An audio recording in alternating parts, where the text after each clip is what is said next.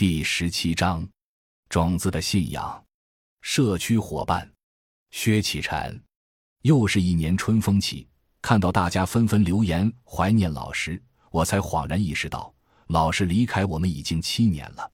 七年，有多少树木茁壮成长，又有多少新芽破土而出？老师和他的伙伴们一手创立的人才计划，很快就将走过十三个春秋。在这十三年里，我们有幸看到一批又一批的青年行经此地，慢慢成长，然后四散各方，相互守望。最重要的是，他们中的大多数人都还坚守在乡村建设的道路上，砥砺前行，初心不改。读着本文集里记录的故事，脑海里立马浮现出那些年轻鲜活的面庞。这本书里写满了洋溢着理想与热情的生命事件，记述了饱含痛苦与喜悦的成长。一期又一期学员透过文字穿越而来，在这里呈现出群体精神的聚合。当我们把时间拉开，以十年来回望这个计划和参与其中的伙伴时，我们就会发现那种薪火相传、生生不息的力量。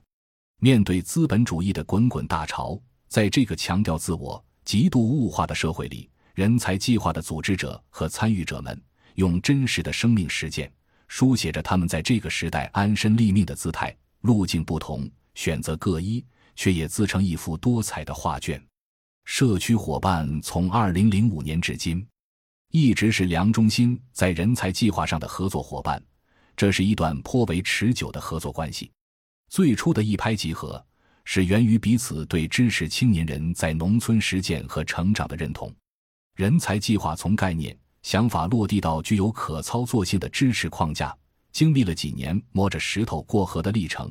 学员有过在扑面而来的各种主义和思辨下无从实践的茫然，有过对放羊式管理的抱怨，也有团队在磨合里的种种张力。然而，这不是一个谁在管理或谁被管理的项目，而是组织者与参与者一起成长的共同体。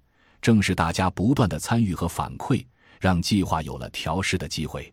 第四期时，一个将青年的教育与社会进步的推动相结合的大教育观逐渐清晰，培养模式已具雏形。到二零一零年，在人才培养之外，也将青年人作为主体的网络构建纳入思考，这是人才计划的一大跨越。也在这之后，慢慢形成四位一体的人才培养模式。还记得在老师离去后的那几年，年轻的团队走进了痛苦的纷争过程。人才计划也在这个阶段变得有些消沉，许多工作都随着团队的纠结陷入循环。我想，对那时在梁中心的许多伙伴来说，这都是一段颇为煎熬的时光。于我们而言，虽在局外，也何尝不担忧心焦？但有些坎终归需要自己慢慢去迈。二零一五年的春天，我到永济，少雄用电瓶车载我看永济正在发生的种种变化。讲述自己在这里的各种学习与领会。他那时已举家驻扎永济，团队开始勾画着将学员集中安顿在成熟的合作社，探索扎根乡村社区培养人的新模式。从当年胸怀天下的青年一步步走来，慢慢回归到乡土，俯身于土地。人才计划不只是提供一年期的农村实践，更是教大家开始把自己的生活安放于此。